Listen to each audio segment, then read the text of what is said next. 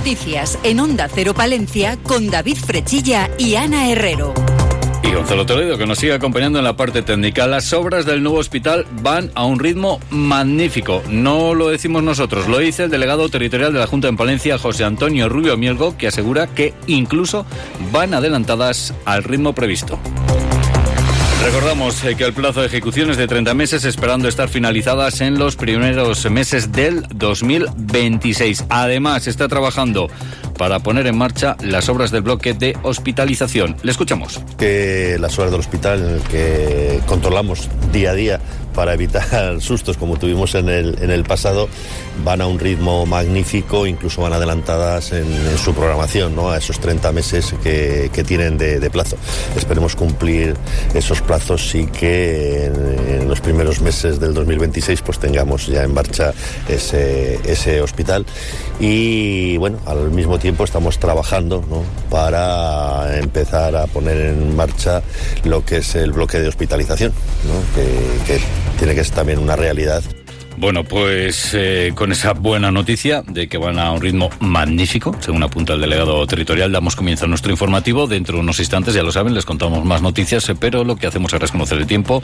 14 grados en el exterior de nuestros estudios. Conectamos con la Agencia Estatal de Meteorología. Hola, ¿qué tal? Buenas tardes. Buenas tardes. Durante esta tarde en la provincia de Palencia disminuye la nubosidad, quedando intervalos nubosos con nubes altas. Son probables las brumas y bancos de niebla. Localmente son persistentes en zonas de montaña. El viento será de componente suroeste con algunas rachas fuertes en el extremo norte de la provincia. Las temperaturas se mantienen con pocos cambios. Se espera una máxima de 14 grados en Palencia, 13 en Carrión de los Condes, 12 en Aguilar de Campo y Cervera de Pisuerga y 11 en Guardo. Mañana comenzaremos con intervalos de nubes bajas, con probables brumas y bancos de niebla por la mañana en zonas de montaña, aumentando a cielo nuboso cubierto con precipitaciones débiles principalmente por la tarde. La cota de nieve baja al final del día en el norte a unos 1.800 metros viento flojo del suroeste y oeste, intensificándose en horas centrales. Mañana las temperaturas se mantienen con pocos cambios o en ligero descenso. Les adelantamos que el miércoles bajan las temperaturas. Es una información de la Agencia Estatal de Meteorología. Grupo Salmillán, Tanatorios Funerarias,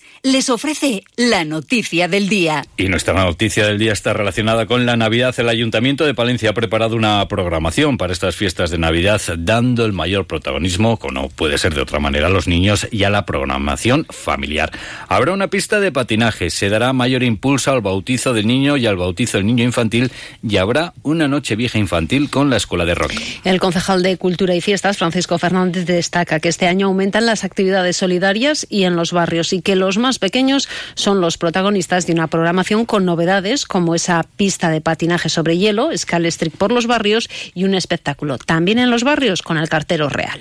Para nosotros la Navidad principalmente entiendo que es eh, confraternizar, encontrarse con la familia, encontrarse con los amigos y sobre todo tiene una parte a mi, a mi juicio que es lo principal, que es eh, generar ese mundo de ensoñación y, e imaginación maravillosa para los niños, para los que yo creo que son principalmente las Navidades y que son quienes más disfrutan de ellas. Pero bueno, desde ese punto de vista nosotros cre creíamos que había que componer una, unas Navidades que pudieran tener ese recorrido tanto familiar, pero con esa mirada hacia los pequeños.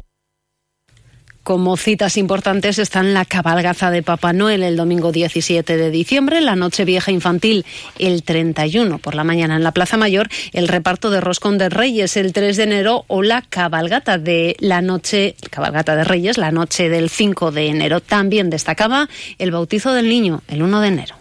En el futuro tenemos que pivotar la Navidad, tanto en lo que supone el bautizo del niño y el bautizo del niño infantil, porque creo que es lo que nos, lo que nos identifica diferente a otros lugares. Entonces, este año al bautizo del niño infantil le vamos a incorporar un concierto divertido de la banda municipal como cierre del bautizo del niño infantil y en el futuro vamos a trabajar ese bautizo del niño infantil como uno de los elementos diferenciadores de esta ciudad. Se mantienen los lugares de ambiente como el Bosque Mágico en la Huerta Guadiana o el Palacio de los Reyes en San Francisco y además el consistorio quiere facilitar la conciliación familiar y para ello va a habilitar el espacio joven del 23 al 25 para que los niños estén atendidos y haciendo actividades. Y un espacio destacado, como todos los años, tendrá la programación deportiva 23 eventos en 23 días con 16 modalidades deportivas. Y muchas de ellas tendrán este año un carácter solidario, como son el torneo infantil de baloncesto, la San Silvestre, un 100% de natación o el chapuzón navideño. Orlando Castro es el concejal de Actividad Físico-Deportiva y Salud. Eh, que en la casi totalidad de las actividades físico-deportivas se promociona el deporte base, con lo cual yo creo que podemos estar contentos porque no olvidamos como competencia municipal que tenemos esa función principal a la que nos debemos. Y también destacar un poco que casi eh, o un poquito más de que la cuarta parte de esos eventos son solidarios. Vamos a intentar, en la medida de lo posible, que en futuras Navidades cada vez sea mayor el porcentaje de eventos solidarios. Entre Grupo San Millán sigue creciendo en la capital y también en la provincia. En la calle Extremadura 12, nuevos velatorios crematorio con amplias y confortables salas. También en venta de baños y Villamuriel. Grupo San Millán. Siempre a su servicio las 24 horas del día en el teléfono 979 166 200. Bueno, vamos ahora con noticias no tan agradables. Hablamos de sucesos en la capital y en primer lugar les tenemos que contar que el domingo por la mañana la avenida Santander se auxiliaba a un varón de 66 años que se encontraba caído en el suelo, amoratado, sin respiración y sin constantes vitales. Los agentes de la policía local que intervenían iniciaban maniobras de RCP y procedían a la utilización del DESA, consiguiendo la recuperación de constantes del varón. A la llegada de los servicios sanitarios se procedía a su estabilización y traslado al Hospital Río Carrión. Y además hay que reseñar una pelea multitudinaria ocurrida en la noche del sábado al domingo a las cuatro menos cuarto de la madrugada. La policía local intervenía junto a Policía Nacional en una pelea grupal en el interior de un establecimiento público de la calle Rizarzuela. Los intervinientes superaban las 50 personas con lanzamientos de todo tipo de objetos. Alguno de los implicados acudía por sus medios al Centro de Salud de la Puebla. Al parecer se trata de una pelea entre ciudadanos de origen dominicano y colombiano. Como consecuencia de esta reyerta, la policía local tuvo que intervenir en un domicilio de la calle Jardines por los cortes en una mano y la herida por arma blanca que presentaba en la parte superior de la espalda un varón de 30 años que manifestaba que se habían producido en la reyerta que había tenido lugar en un bar de la calle Rizarzuela. En fin, vamos además con otro suceso que también nos ha llamado la atención porque la Policía Nacional detenía en Palencia a un hombre por golpear a una mujer en la cabeza con un botellín de cerveza. Se le imputa un presunto delito de lesiones. Los hechos tuvieron lugar en el exterior de un establecimiento hostelero de la capital palentina donde, al parecer, la mujer se había reunido con dos varones para alquilarles un piso de su propiedad. Según relata la Policía Nacional, cuando la mujer abandonó el local en compañía de una amiga, los dos varones con los que había intentado llegar a un acuerdo para formalizar el contrato de alquiler se le acercaron por detrás propinándole un fuerte golpe en la cabeza con un botellín de cerveza. El golpe le ocasionó la pérdida de la conciencia y tuvo que ser trasladada al hospital Río Carrión para ser atendida. Una y 54 minutos. Uno de los eh, problemas que tiene la sociedad actual es la brecha digital, es decir, la falta de conocimiento para desenvolverse en las nuevas tecnologías. Para disminuir esta brecha digital, desde hace tiempo la Junta puso en marcha los espacios Castilla y León Digital Palencia Hoy estrena nueva ubicación el de la capital palentina, pasando a estar ubicada en la calle Nuestra Señora de Rocamadour. La Junta ha invertido 435.000 euros en este espacio. Desde el año 2011 son 9.300 los palentinos que han recibido formación en los 1.500 cursos que se han celebrado. La consejera de Movilidad y Transformación Digital, María González, nos cuenta algunos de los cursos que se imparten en este espacio digital.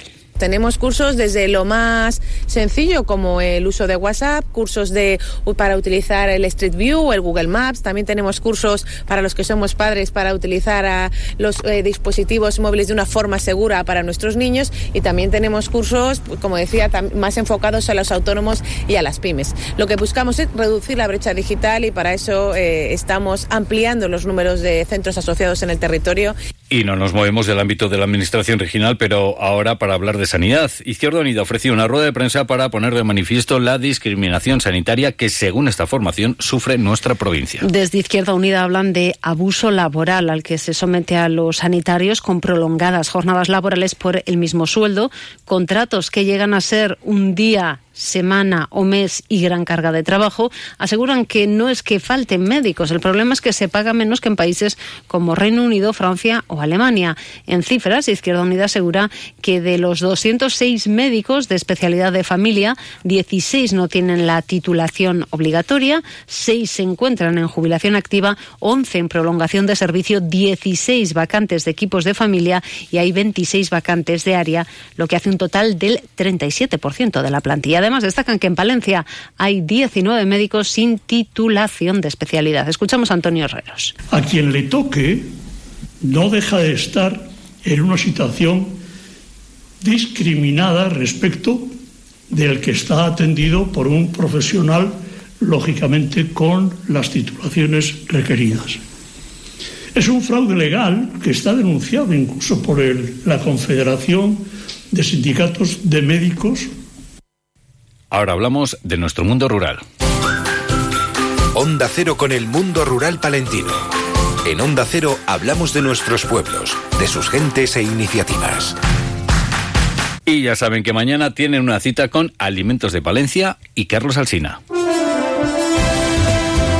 Es que el equipo de Más de Uno, el espacio que Carlos Asina dirige y presenta en Onda Cero, se traslada mañana martes a la localidad de Dueñas, desde cuya nueva eh, fábrica de cascajares, integrante del Club de Calidad de Alimentos de Palencia, ofrecerán una edición especial del programa matinal de la cadena de A3 Media. Desde las 6 de la mañana, Más de Uno repasará la actualidad de la jornada y analizará con la ayuda de su plantel de, eh, de comentaristas desde La España que madruga, Rubén Amón, Daniel Ramírez, Rosa Belmonte, Carlos Rodríguez Brown y Félix José Casillas hasta la tertulia política. Antonio Casado, David Jiménez Torres, Pilar Gómez, Marta García Ayer y Rubén Amón. Carlos Alsina tendrá la oportunidad de conversar con la presidenta de la Diputación de Palencia, Ángeles Armisen, y el presidente de Cascajares, Alfonso Jiménez, con quienes va a profundizar en las particularidades de la marca Alimentos de Palencia. Y se ha celebrado hoy Junta de Gobierno en la Diputación. En ella se ha aprobado incluir una nueva guardería Crecemos en Fuentes de Nava con seis niños de entre 0 y 3 años. Hablamos de deportes. Cambiar la dinámica del equipo, ese es el motivo de la directiva de Zander Palencia para cesar a Marco Justo. El presidente Gonzalo Ibáñez apunta que los tres últimos partidos el equipo no ha ofrecido en la pista la imagen que esperaban y esto, unido a los resultados, les ha llevado a tomar la decisión. Los últimos tres, cuatro partidos el equipo pues entendemos que no ha competido como, como debía. ¿no? Nosotros teníamos claro que es una temporada muy complicada.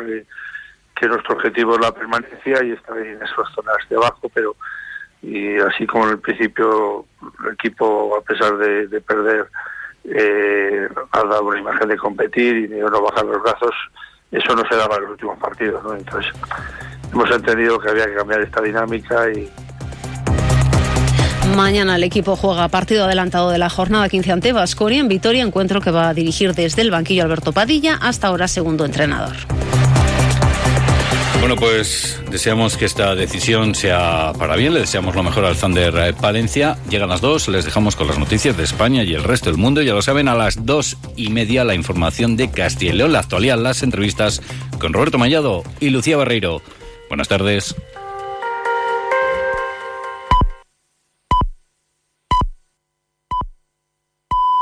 Preguntado a todo un país.